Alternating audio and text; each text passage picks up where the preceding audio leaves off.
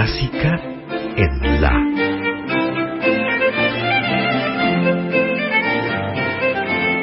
Idea y conducción, Margarita Celarayán.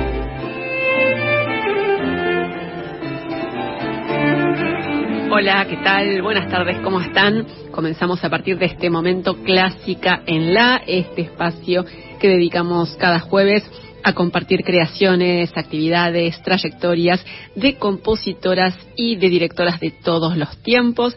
Estamos en vivo hasta las 20 aquí en la 96.7. Yo soy Margarita Celarayán y hoy me acompañan Sergio Ríos en la operación técnica y aquí en el estudio mi compañera Carolina Guevara. ¿Cómo estás, Caro? Muy bien, ¿cómo va? Muy bien, por suerte, recuperándome de este resfrío que la verdad que no termina más.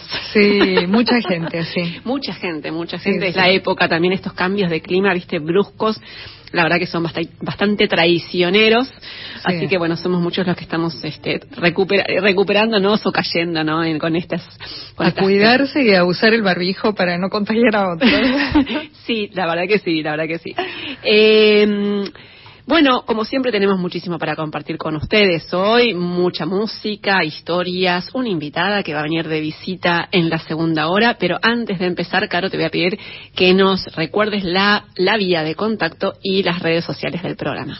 Ok, vamos a recordar entonces el número de celular, así pueden comunicarse a través de WhatsApp, mensajes por escrito. Les pedimos, por favor, al 1553355367. Sí, sí, sí, es cierto que si quieren llamar a la línea telefónica mientras suena la música, lo pueden hacer. Podrían hacerlo, entonces lo damos también. Nuestra línea de oyentes es 49990967 y además nos pueden seguir en redes sociales, Instagram y Facebook, arroba en la clásica. Así es, no dejen de seguirnos si no lo hacen ya en las redes sociales para enterarse sobre todo por anticipado de los contenidos de cada programa y también eh, para enterarse de algunas otras eh, novedades que tienen que ver con la actividad de compositoras y de directores y cada programa de Clásica en la comienza siempre con un viaje al pasado para compartir, compartir una historia o varias historias, depende del día.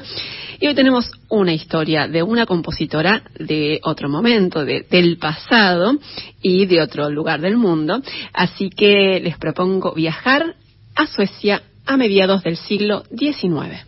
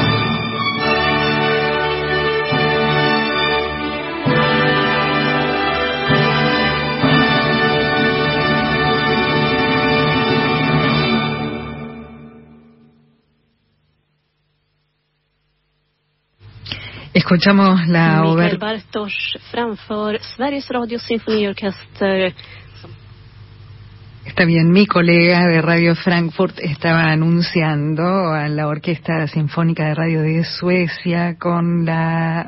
¿Era la radio de Suecia o la radio de Frankfurt? Me pareció escuchar. Bueno, la orquesta era la Orquesta Sinfónica de la Radio de Suecia con la dirección de Mikael Bartos y la, era la obertura de concierto en re mayor de Elfrida Andrea.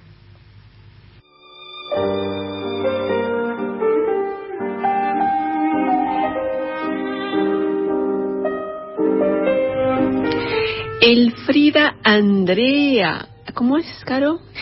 Elfrida Andrea. aparentemente. A final.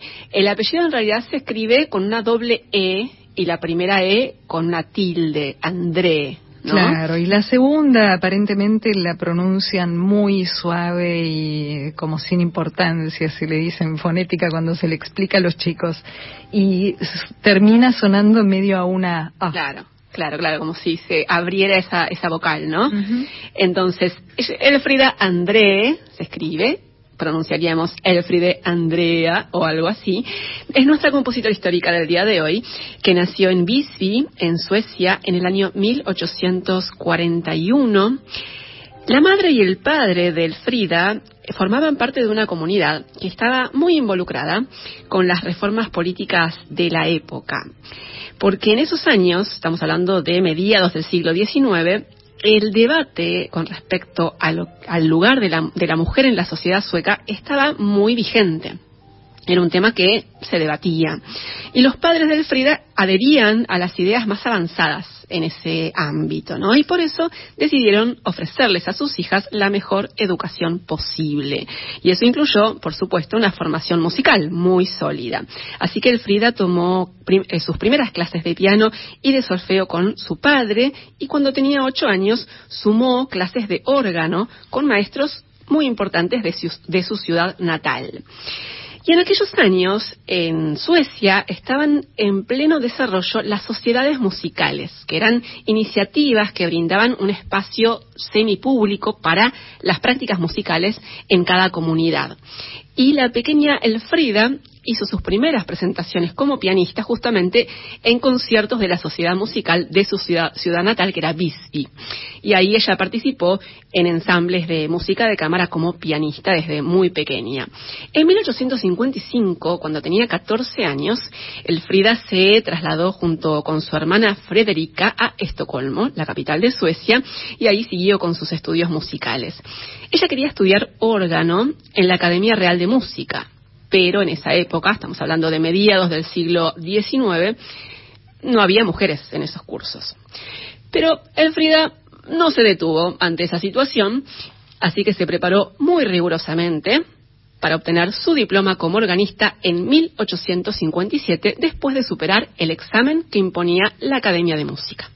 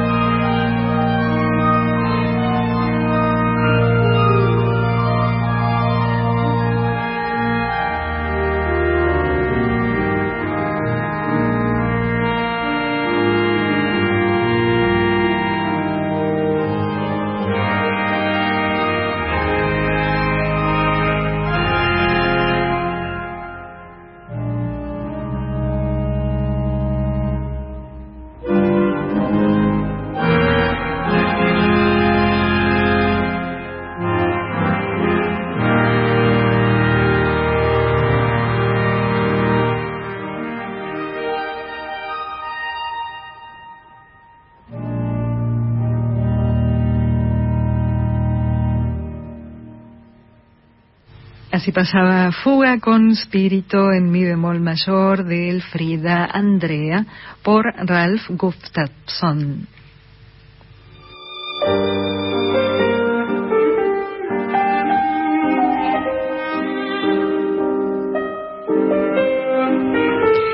En Estocolmo, donde vivía, con 16 años y con su diploma de organista, Elfrida Andrea se encontró con otro impedimento, que era que por ser mujer no se le permitía desempeñarse profesionalmente como organista. No estaba permitido, en Suecia en ese momento, que las mujeres ocuparan ese cargo de organistas en iglesias, ¿no? Pero la verdad es que ya desde muy joven, Elfrida se mostró como una persona que no se detenía ante ninguna barrera. No se quedó quieta y ¿saben qué hizo? Le mandó una carta al rey para reclamar contra ese impedimento y emprendió una campaña acompañada por su padre para que se modificara la ley que establecía esa prohibición. ¿Y saben qué? Lo logró. logró que se modificara la ley y así en 1861 Elfrida Andrea obtuvo un puesto como organista en Estocolmo y unos años más tarde alcanzó el mismo cargo en la Catedral de Gotemburgo y superó de esa manera a siete colegas hombres que competían con ella por ese puesto. Y al mismo tiempo, mientras trabajaba como organista, Elfrida Andrea enseñó piano, órgano, canto y armonía. También se capacitó como telegrafista y siguió con sus estudios de composición. Durante ese periodo también, bueno, escribió varias obras, por ejemplo, una abertura orquestal, varias composiciones de cámara y entre ellas este quinteto con piano en mi menor que completó en 1865 cuando tenía 24 años.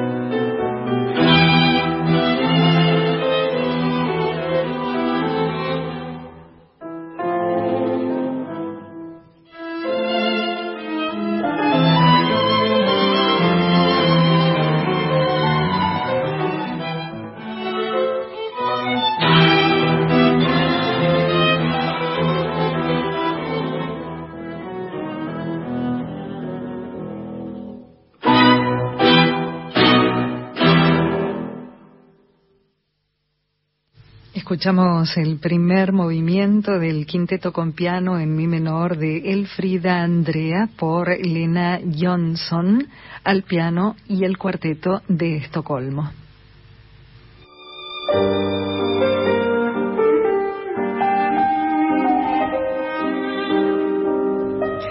Mientras trabajaba como organista en Gotemburgo, Elfrida Andrea siguió componiendo y también siguió profundizando sus conocimientos. En 1870 viajó a Copenhague para estudiar con Niels Niels Gade, que era el compositor danés más importante de su tiempo, que también era organista y director del Conservatorio de Copenhague. Así que durante un tiempo, Elfrida estudió con él composición. La principal aspiración para Elfrida Andrea era poder avanzar en el campo de la composición para orquesta.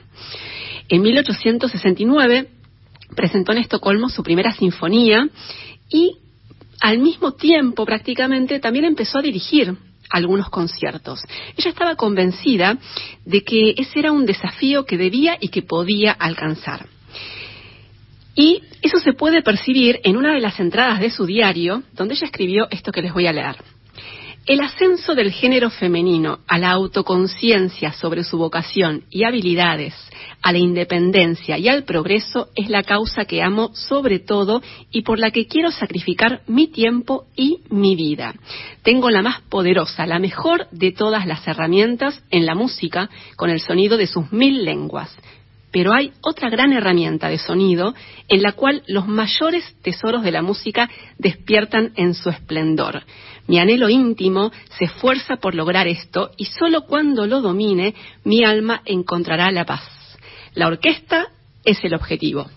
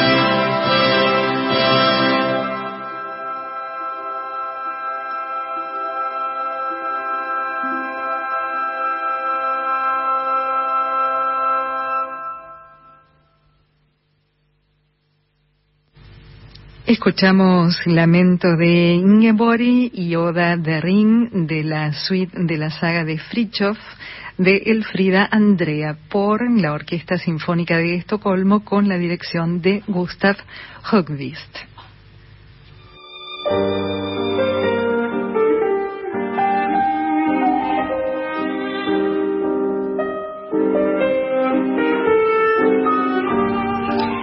Hacia la década de 1880, Elfrida Andrea ya era una personalidad respetada y valorada en la vida musical de Gotemburgo, que era la ciudad que ella eligió para vivir. Y en ese periodo también viajó varias veces a Alemania para difundir sus obras y en 1879 fue elegida como integrante de la Academia Real de Música de Suecia, que eso es un indicador justamente de la relevancia que había ganado Elfrida Andrea en su comunidad como creadora y como artista. Unos años más tarde asumió una tarea realmente excepcional. Se ocupó de planificar y de poner en marcha una serie de conciertos públicos impulsados por el Instituto de Trabajadores de Gotemburgo. Era un proyecto que formaba parte de una iniciativa que se llevó adelante en varias ciudades suecas en la época, con la cual se buscaba brindar esparcimiento y formación científica, humanística y estética para los trabajadores. En el Instituto de Trabajadores de Gotemburgo, Elfrida Andrea llevó adelante casi 800 conciertos para los trabajadores y en muchos casos ella misma dirigió el coro y la orquesta en estos conciertos.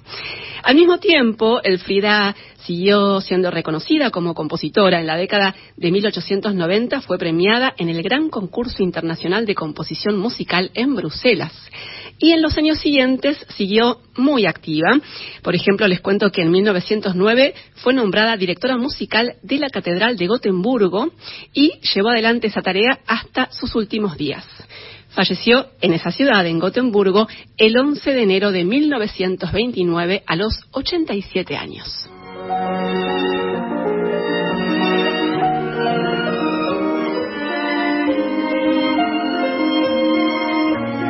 Elfrida Andrea vivió en un lugar y en una época que propiciaron su actividad musical. Era un periodo, como les dije antes, de efervescencia cultural y también de discusiones y de avances en lo que respecta a la equidad de género en Suecia, a mediados y en la segunda mitad del siglo XIX.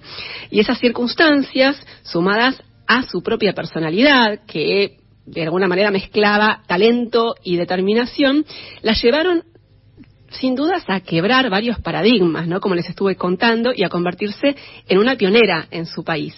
Allí fue la primera mujer organista, la primera en componer música de cámara y orquestal y también la primera en dirigir orquestas. Y aunque tuvo una actividad musical profesional muy intensa, la mayor parte de sus obras solo se interpretaron durante su vida en Gotemburgo, en la ciudad donde ella vivió, y muy pocas de esas composiciones se publicaron. Pero a partir de la década de 1960, gracias al trabajo, como siempre, de musicólogas y musicólogos, sus creaciones se empezaron a rescatar, a recuperar, a publicarse y a grabarse, que es lo que desde acá siempre agradecemos mucho. Y por esa razón es que podemos difundirlas, podemos compartirlas con ustedes.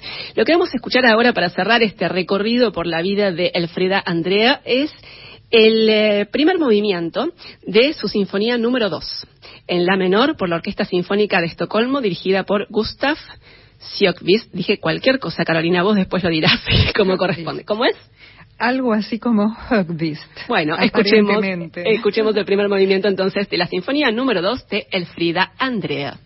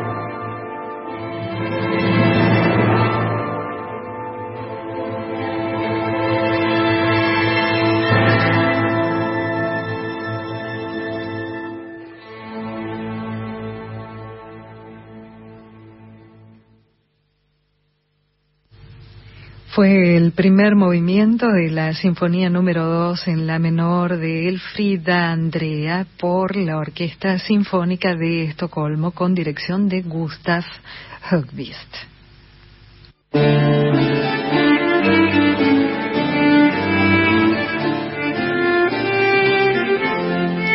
Comenzamos la segunda y última hora de Clásica en la compartiendo historias, creaciones, actividades, trayectorias de compositoras y de directoras como cada jueves. Estamos hasta las 20 en vivo aquí en la 96.7. Y antes de seguir, Caro, te voy a pedir si puedes reiterar las eh, vías de contacto y las redes sociales. Cómo no, pueden comunicarse con nosotras durante el programa, es decir, hasta las 20 al 49990967, allí mientras está sonando la música. También pueden escribir a través de WhatsApp al 1553355367 y seguirnos en las redes sociales, Instagram y Facebook, arroba en la clásica. Además, les recordamos que cada programa está disponible en formato podcast para poder escucharlo en cualquier momento y en el dispositivo que tengan a mano todos los programas eh, desde comienzos de 2021 están disponibles en plataformas digitales. Nos pueden buscar en Spotify y en iTunes como podcast Clásica en la. Así es. Y siempre en Clásica en la, quienes eh, nos siguen ya lo saben, tratamos de ir y venir en el tiempo y de compartir música y trayectorias de compositoras de diferentes épocas.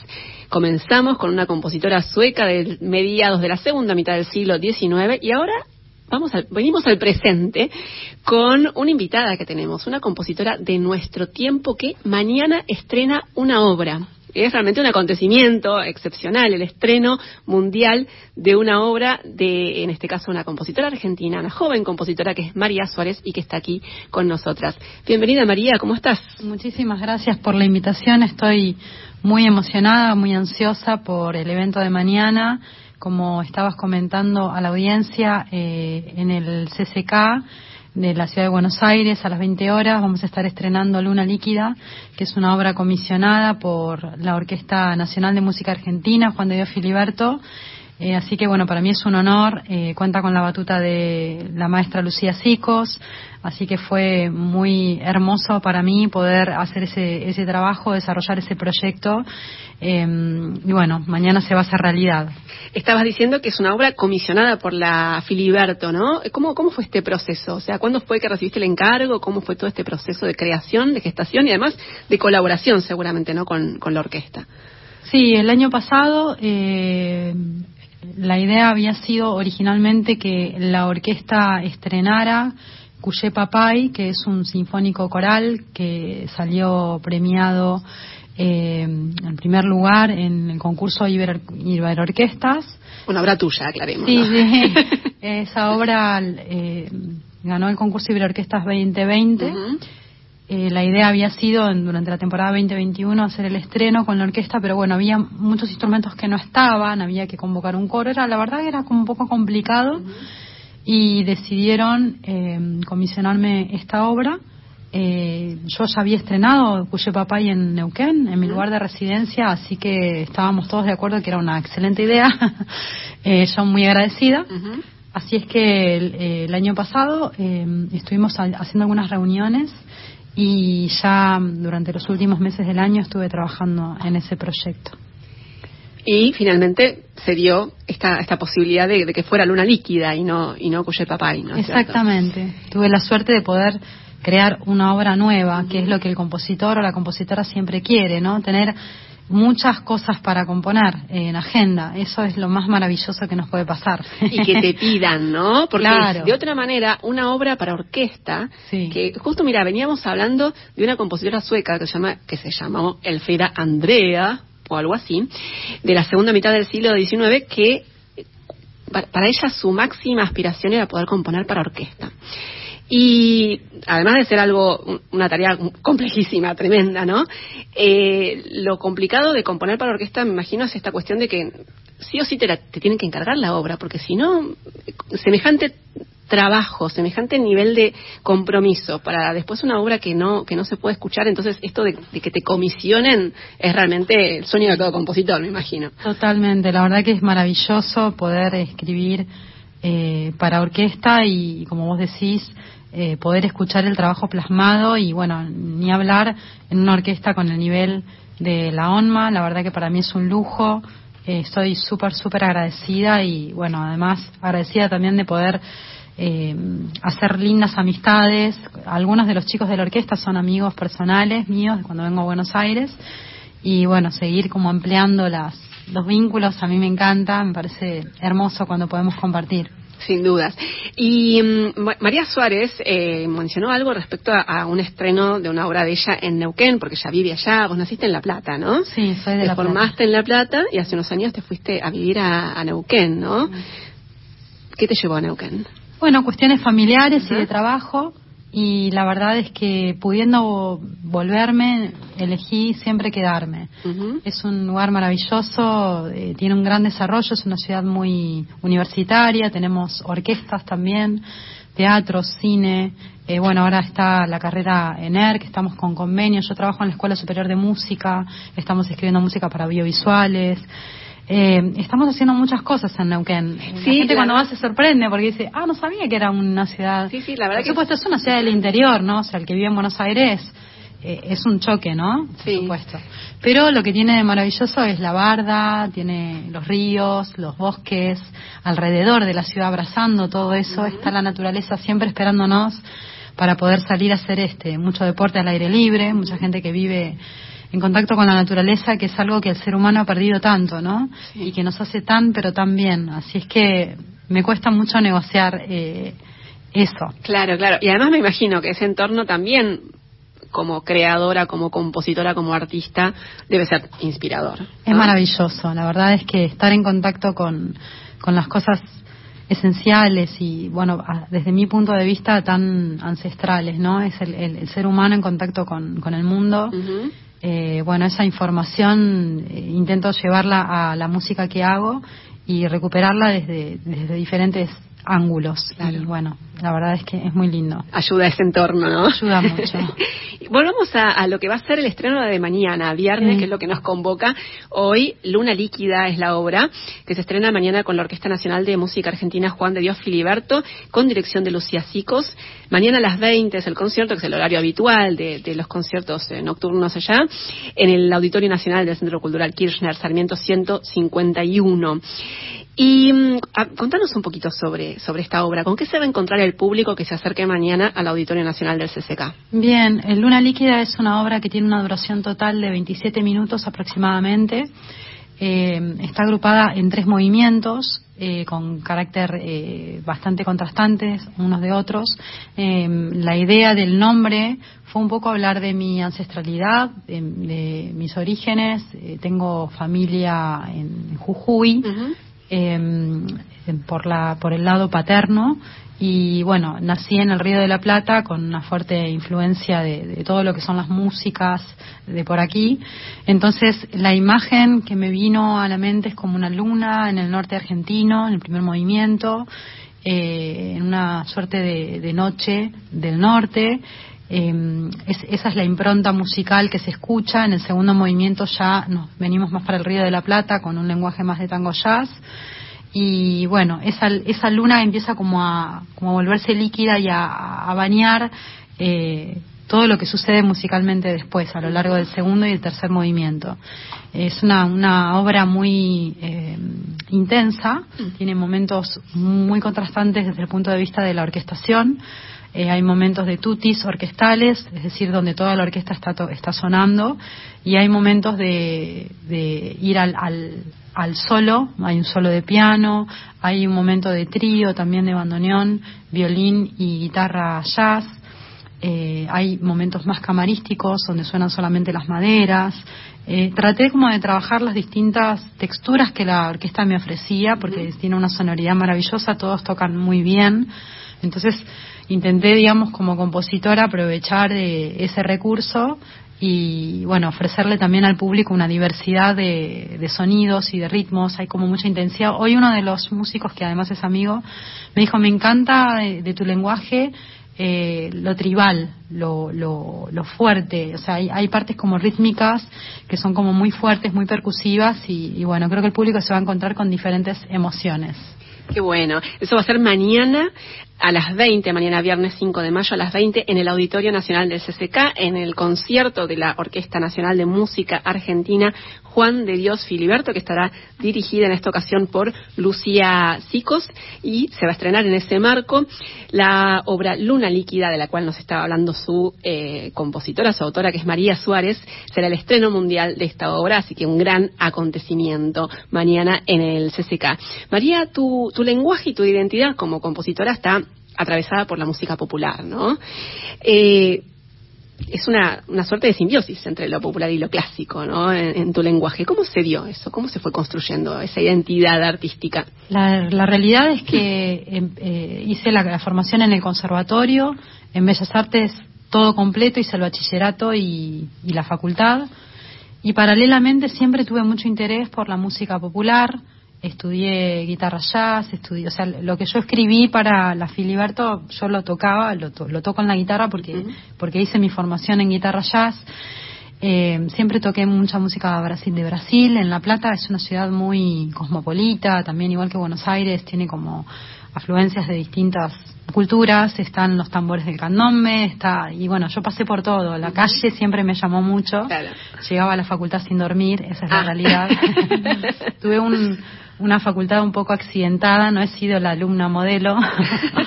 En ese sentido, lo digo con, con cariño, porque no era yo sola, éramos muchos compañeros que estábamos vueltos locos con la música y hacíamos ciclos y nos acostábamos a cualquier hora y al otro día teníamos que ir a cursar. Y, son cosas que si no las haces en, esos años también, o sea, si no, si no vivís un poco esa efervescencia en esos años. la bohemia, la bohemia de aquella época, que era un hermoso, era juntarnos todo el tiempo a tocar en la casa de alguien, había uno que tocaba tango, además no existía eh, el internet como ahora, entonces cuando uno quería aprender un tema, vos te juntabas con tu amigo a que te le pase el tema. Claro. Era una cosa como muy empírica, muy de esto, de la juventud a full, las ganas de hacer y, el que sabía algo te lo pasaba y vos le pasabas otra cosa y, los temas todos escritos así, muchos en... Llamabas a tu amigo que sabía inglés mejor que vos para sacar un tema, un estándar que querías cantar, O sea, era todo así muy artesanal y hermoso. Para mí era como... Compartido, ¿no? Compartido y, son esas cosas que no se te olvidan, porque yo siempre digo que la oralidad es una forma muy fuerte de transmisión. Es como, como aprendemos a hablar, ¿no? Oralmente cuando nuestra madre nos habla y o nuestros padres, quienes sean, quienes nos están criando y con, todo el afecto empiezan a, comunicarnos a través de la palabra este, dicha. Entonces, eh, siempre que, aprendemos la música de esa manera, se va quedando como muy impregnada en nuestra memoria. Sin duda, sin duda. María Suárez es nuestra invitada, a quien estamos escuchando aquí en Clásica en La en el comienzo de esta segunda hora. Y ahora vamos a escuchar algo de tu música, María, porque aún no hemos escuchado nada de eso. Y lo que elegimos es la tercera pieza de eh, la serie de Micromundos. Contanos un poquito de, estas tres piezas que forman parte de esta serie. Micromundos es una suite que escribí, eh, se grabó hace más o menos un año y medio en los estudios Young de Buenos Aires. Es una suite para cuarteto de dobles cañas y arpa. Eh, yo tengo un proyecto colaborativo con Mara Dinielo, que es una gran arpista de la región, de allá. Ella vive en Cipolletti. Y estamos desarrollando un proyecto que se llama Alma Sonora, donde, donde yo escribo la música y ella la interpreta. Y a veces interpretamos juntas también algunas obras. Eh, bueno, esta forma parte de, de uno de los proyectos que desarrollamos, que es en este caso música de cámara. Escuchemos entonces la tercera de las piezas de la suite Micromundos de María Suárez.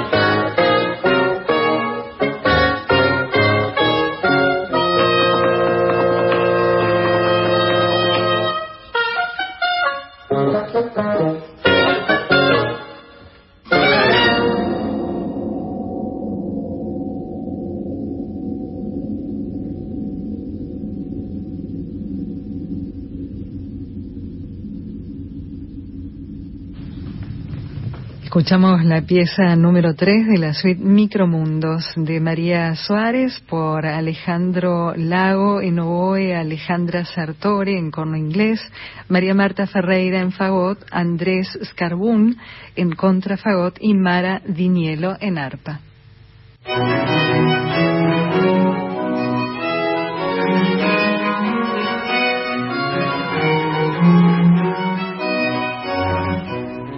Seguimos en Clásica en La con nuestra invitada, la compositora María Suárez, que recordemos mañana estrenará mundialmente una obra suya que se llama Luna Líquida en el marco del concierto de la Orquesta Nacional de Música Argentina Juan de Dios Filiberto, mañana a las 20 en el Auditorio Nacional del CCK. La dirección eh, estará a cargo de Lucía Sicos y además de esta obra de María Suárez, de Luna Líquida, el estreno mundial, va a haber obras de Gabriel Senanes y de Guillo Spell, en realidad unas versiones de, sobre músicas argentinas del Guillo Spell que se llama Cinco Miradas. esa es la propuesta de la Orquesta Nacional de Música Argentina Juan de Dios Filiberto para mañana a las 20 en el Auditorio Nacional del Centro Cultural Kirchner. Y eh, María Suárez Vos ya algo mencionaste, vos te formaste inicialmente como guitarrista, ¿no? ¿Cómo llegó la inquietud por la creación, por la composición a tu vida? La verdad es que siempre estuve en el tema de la creación, de muy chica. Ajá. hice la, la, formación en el conservatorio y después en Bellas Artes.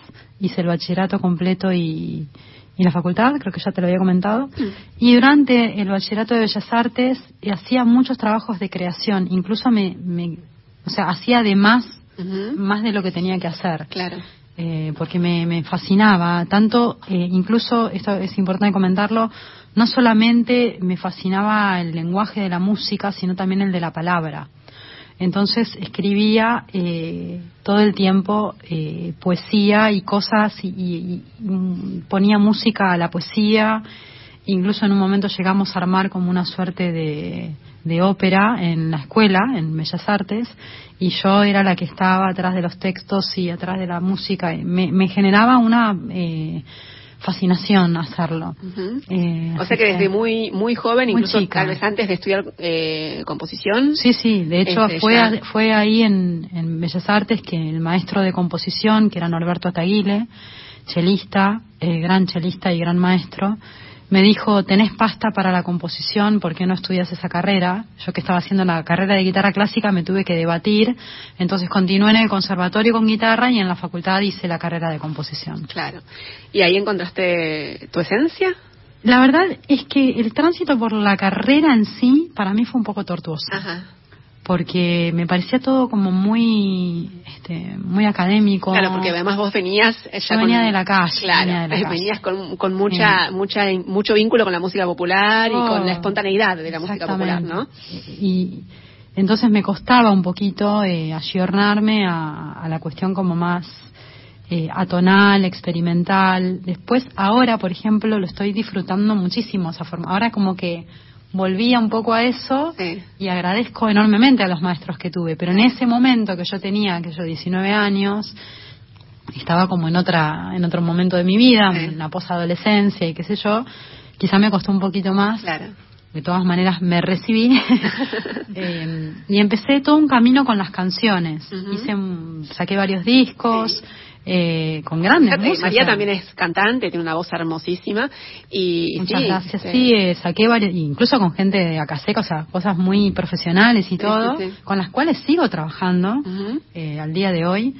haciendo música, incluso el año pasado estuve tocando en Europa y todo, pero bueno, el tema es que ahora hace unos cuatro años atrás empezó la impronta de nuevo de, volver a, la escritura sinfónica. ¿Y cómo se dio eso? ¿Se fue a través de un encargo o cómo se dio a ver, la vuelta a lo académico, digamos? Fui volviendo a poquito porque estaba en la Orquesta de Música Académica de la Escuela de Música, empecé escribiendo una, una obrita para esa orquesta, que al final nunca se tocó, pero se empezaron a tocar arreglos, y escribí algunos arreglos del Cuchile y Samón, cosas así que se empezaron a tocar. Y, yo dije, ay, cierto que a mí esto me encantaba escribir para orquesta. Empecé a escribir arreglos para mi trío Flor de Lis, hacíamos conciertos sinfónicos, ya me empecé a meter cada vez más con la orquesta. Y en el año 2019 gané dos becas del Fondo Nacional de las Artes, una a la creación y otra a la formación. Entonces eh, estuve creando una ópera que se llama Secretos del Árbol, con la supervisión, o sea, con la otra beca eh, de mi maestro Guillo Spell. Entonces, eh, eso para mí fue muy revelador. Dije, yo de acá no, no, no voy a poder salir, es imposible. Porque además una ópera me metía a mí en el mundo de, de, los dos mundos que yo, que yo amo, que es el mundo de la música y de la palabra. Claro. Así es que el guion, el, todo lo que es el libreto lo escribí yo, los textos. era para mí fascinante hacer ese trabajo. ¿Y esa es la ópera que se estrena esa ahora? es la ópera que se estrena el mes que viene. Contanos cómo es eso. El mes que viene, eh, junto a la compañía lírica Lado B, también en la dirección musical va a estar eh, Lucía Sicos y en la dirección escénica va a estar Jimena Belgrano Rawson.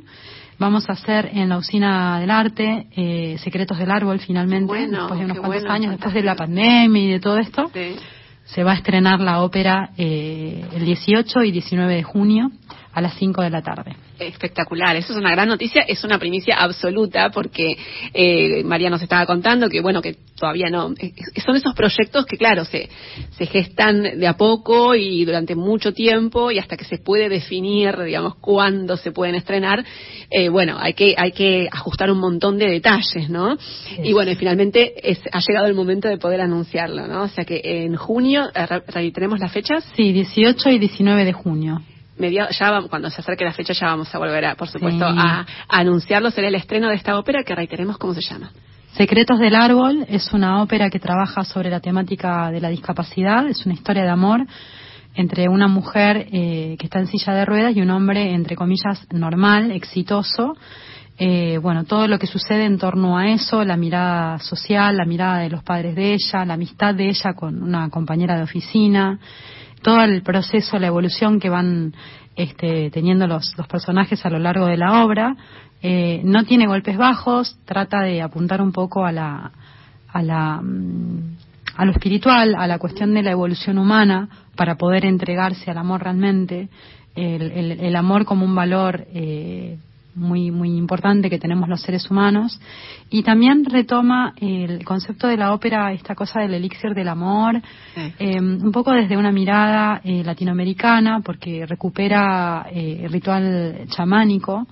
Entonces quiero hablar un poquito también de América, ¿no? En, en esa ópera, desde esa mirada. Hay tambores, hay cantos, hay ícaros para el que está en el lenguaje eh, de las plantas medicina va, a entender perfectamente esa escena que tiene mucho que ver con nuestra ancestralidad, con nuestros pueblos originarios, que es una temática que a mí me, me convoca todo el tiempo, permanentemente, porque yo también soy descendiente de, indígenas, entonces eh, en un punto me, me, me lleva un poquito a, mi, a mis orígenes. Claro. Eh, María Suárez eh, es nuestra invitada, ha sido nuestra invitada hoy en Clásica en La, compositora, también cantante, también guitarrista, pero bueno, en este caso, a propósito de su actividad como creadora, que reiteremos, mañana será el estreno mundial de su obra Luna Líquida con la Orquesta Nacional de Música Argentina Juan de Dios Filiberto en el Auditorio Nacional del Centro Cultural Kirchner, mañana a las 20 con dirección de Lucía Sicos y también con obras de Gabriel Senanes y de Guillo Espel imperdible siempre un estreno, ¿no? Un estreno mundial de una obra de una compositora argentina, eh, que la verdad es que además venís eh, componiendo digamos, para eh, desafíos muy ambiciosos, ¿no es cierto? Porque la música orquestal, la ópera, ¿no? Son un poco como metas muy desafiantes. Sí, de hecho el año pasado estrenamos junto a mi compañera Mara Dinielo estrenamos el concierto migrante para arpa y orquesta, que también fue un evento muy importante eh, a través de la Asociación Argentina de Compositores en el marco del Plan Federal de Orquestas. Eh, y con la batuta de Martín Jorge, que es un maestro uruguayo, estrenamos ese concierto que también es, es relevante porque no existe en el repertorio de la música argentina mm, eh, mucho concierto para arpa y orquesta. Y bueno, la verdad es que a mí el mundo del, de los sinfónicos es algo que me fascina, es algo a lo que siempre estoy volviendo. Eh, tengo otros encargos también para orquesta, así que bueno, seguiremos ahí este, afilando, como le dice el maestro Spell, el lápiz orquestal. Fantástico. Eh, María Suárez muchísimas gracias por, por haberte acercado hasta acá para conversar con nosotras. Fue un placer enorme escucharte hablar y también escuchar tu música. Muchísimas gracias a ustedes por difundir la, la música y la cultura nacional. Y nos vamos a quedar escuchando justamente algo de lo que mencionabas recién, que es el concierto Migrante para arpa y orquesta, que se estrenó, me decías, eh, hace primero de julio del 2022. El año pasado. En, en, Santa Fe. Claro, justo casi, casi se cumple un año del estreno eh, dentro de poco de este concierto Migrante para arpa y orquesta, del cual vamos a escuchar el final de esta obra de María Suárez por Maradinielo en arpa y la Orquesta Sinfónica Provincial de Santa Fe, dirigida por Martín Jorge. Gracias, María. Gracias a ustedes. Buenas noches.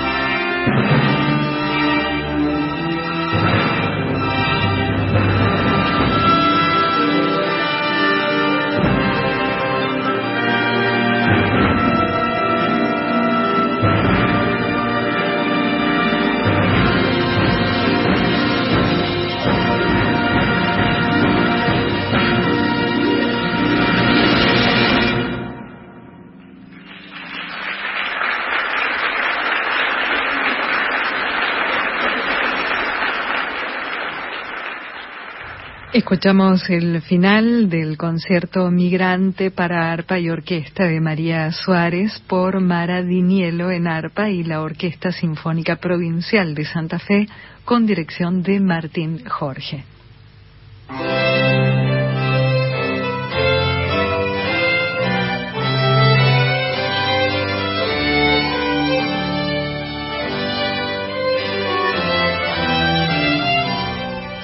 Nos vamos acercando ya al último tramo de clásica en la de hoy y nos vamos a dedicar en este tramo final a nueva discografía. Y lo que elegimos hoy es un álbum que incluye la integral de las sinfonías de la compositora francesa Louise Farrenc, una compositora a la que volvemos con bastante frecuencia porque ha sido una gran creadora y eh, también una pionera en su momento, en el siglo XIX en Francia.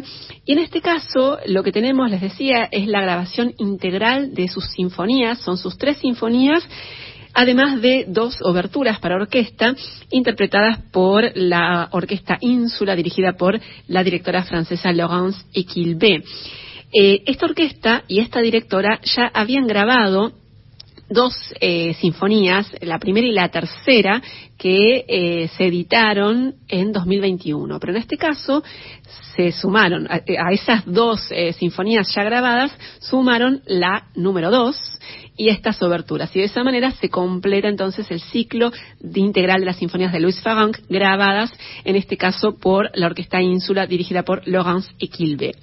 De esta grabación vamos a empezar escuchando la obertura número 2 en Mi bemol mayor de Luis Farranc, que les recuerdo vivió entre 1804 y 1875. La interpretan la Orquesta Ínsula, dirigida por Laurence Equilbe.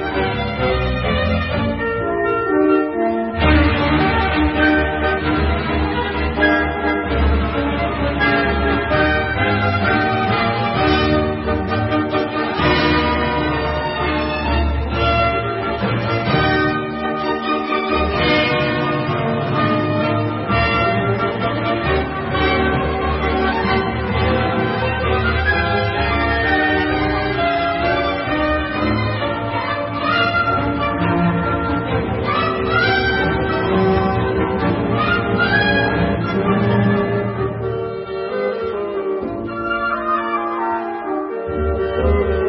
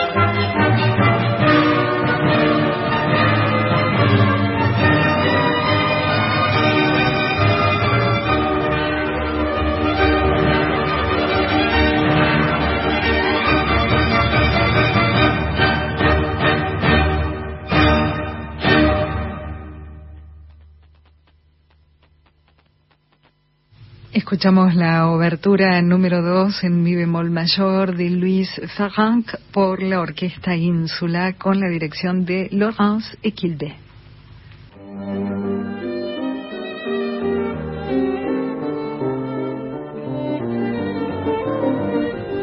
Estamos compartiendo material de un nuevo lanzamiento discográfico que es la integral de las sinfonías de Luis Farranc, editada por el sello Warner y eh, interpretadas por la Orquesta Ínsula con la dirección de Laurence Equilbe. Antes de seguir escuchando un poco más de este álbum, les recuerdo que Luis Farranc, que es una de esas compositoras que vuelven, que regresan a Clásica en La, fue de las pocas en su tiempo que pudo desarrollar una carrera profesional de relevancia como compositora en el siglo XIX.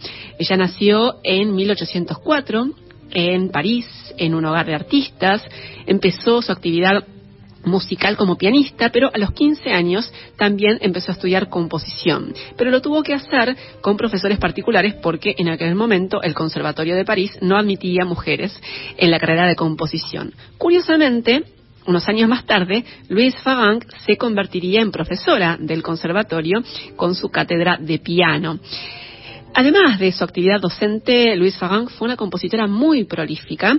Dejó obras en los géneros más diversos, música para piano, de cámara y sinfonías, y fue muy valorada en su tiempo por estas creaciones. De hecho, por ejemplo, fue aclamada por la crítica y elogiada por algunos colegas muy célebres como Schumann y como Berlioz. Y en los inicios de su trayectoria ella se concentró en la creación de obras para piano y hacia mediados del siglo XIX empezó a incursionar en otros géneros, como la música de cámara, hasta llegar a las sinfonías en la década del 40. Sus tres sinfonías surgieron durante esa década, ¿no? Es curioso porque eh, el, programa de hoy estuvo atravesado por la música orquestal. Tenía previstos algunos otros temas, pero por la dinámica que, que fue desarrollándose, quedó un programa estructurado en torno a la música orquestal. Empezamos hablando de Elfrieda Andrea y de su aspiración de componer música orquestal. Seguimos con nuestra invitada, con María Suárez, que mañana estrena una obra sinfónica en el CCK, y seguimos ahora con Luis Fagan, que fue una pionera en la composición entre las mujeres compositoras en la música sinfónica y, eh, compartimos sus obras orquestales. Así que eh, eh, lo podría haber planeado y en cierto modo lo hice, pero se fue dando, se fue dando también de esta manera.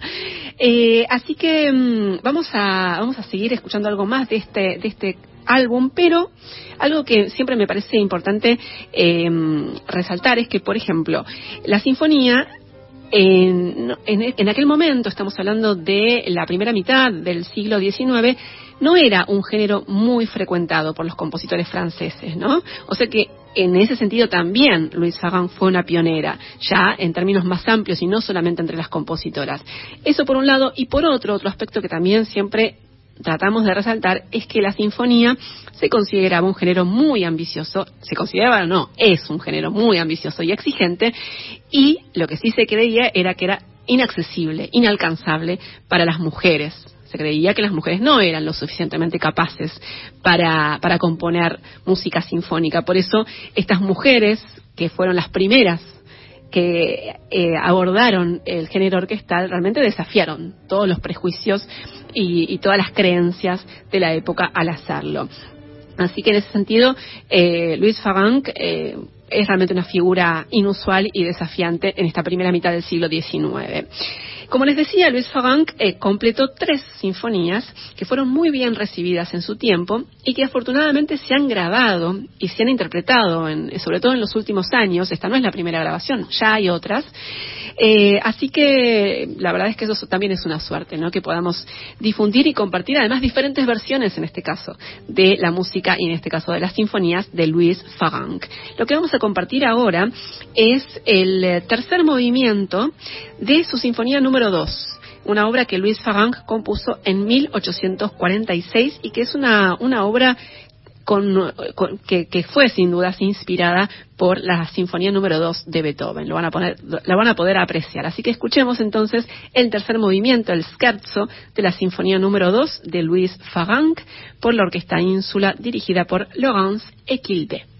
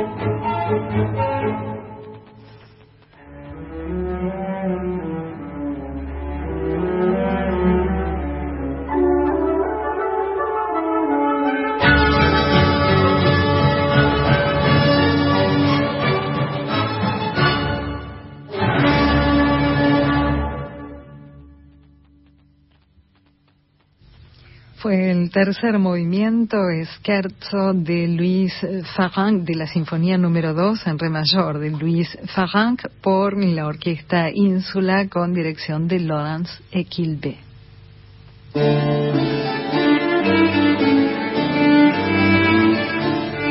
Y de esta manera llegamos al final de Clásica en la de hoy. Carolina Guevara, muchísimas gracias por la compañía, como siempre. Por favor, un placer. Gracias también a Laura Higa, que nos acompañó en la segunda hora en la operación técnica. Y muchísimas gracias, por supuesto, a ustedes por estar del otro lado y por seguirnos. Nos encontramos nuevamente el próximo jueves a las 18. Chao.